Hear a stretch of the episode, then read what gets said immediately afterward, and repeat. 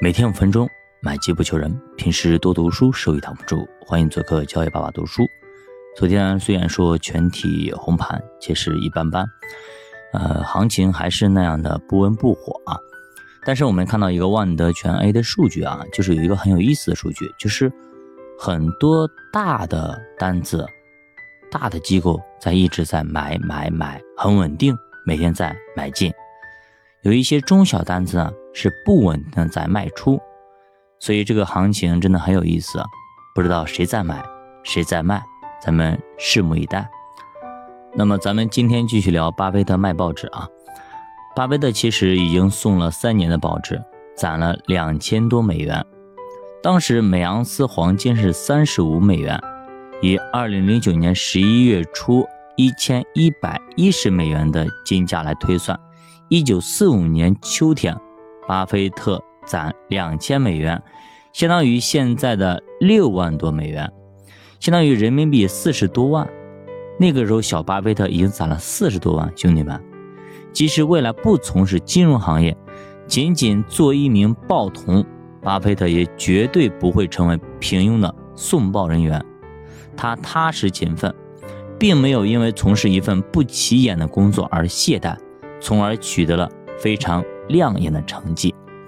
我们时常对眼前工作不满意，找出一大堆的理由，诸如工作内容太简单、大材小用、不受领导待见重视，却很少从自身找原因，问一问自己是否尽心尽力，有没有把这份简单的工作做好，有没有把当前工作做到最优秀的水准。那么，巴菲特也说。你想要做好当前这份小而简单的工作，你就要做好打持久战的准备。现在很多即将走上工作岗位的人，对于未来是充满了幻想。在工作刚开始，他们一般都会充满热情，都会非常的努力、认真、勤快、好学。但是工作一两年之后，就会失去激情和干劲，变得萎靡不振。由于他们缺乏激励，如重用、加薪等，许多人失去了热情，就开始敷衍起自己的工作来。但是，但凡世界上能做大事的人，都能把小事做细、做好，做好每件小事，逐渐积累，就会发生质变，小事就会变成大事。任何一件小事，只要你把它做规范了、做到位了、做透了。你就会从中发现机会，找到规律，从而成就做大事的基本功。那么，巴菲特说啊，曾经有一位 MBA 毕业生到伯克希尔下属的一个银行去任职，人事部门把他安排到营业网点当柜员，做储蓄工作。一个月以后，他找到经理说，他现在到银行来不是干这种简单琐碎的事的，他应该担当更重要的工作。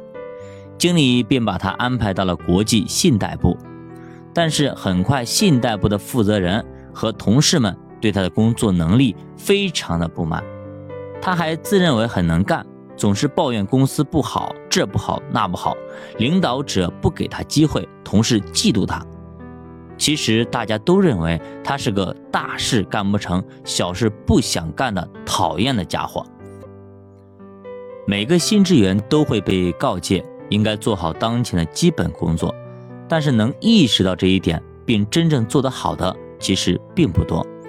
巴菲特在一所大学进行演讲的时候，每年都会有一些大学毕业生加入伯克希尔公司，但是呢，他们往往都没有耐心去熟悉公司的基本业务，却总想着管理。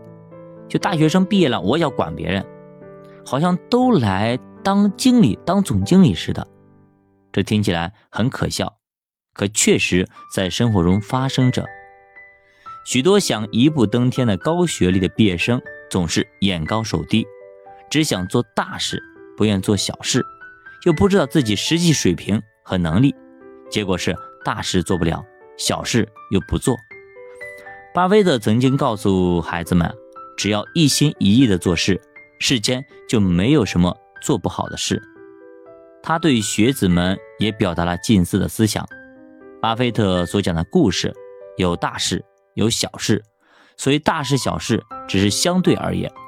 很多时候，小事不一定就真小，大事就不一定是真大。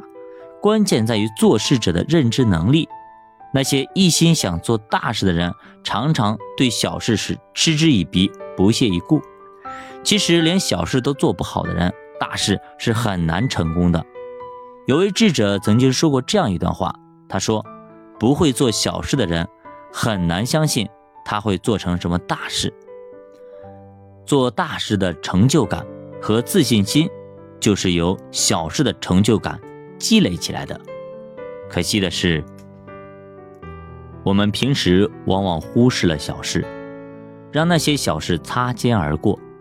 小事正可于细微处见精神，有做小事的精神，就能产生做大事的气魄。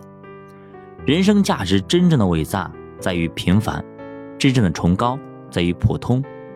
最平凡、最普通，却又最伟大、最崇高。从普通中显示特殊。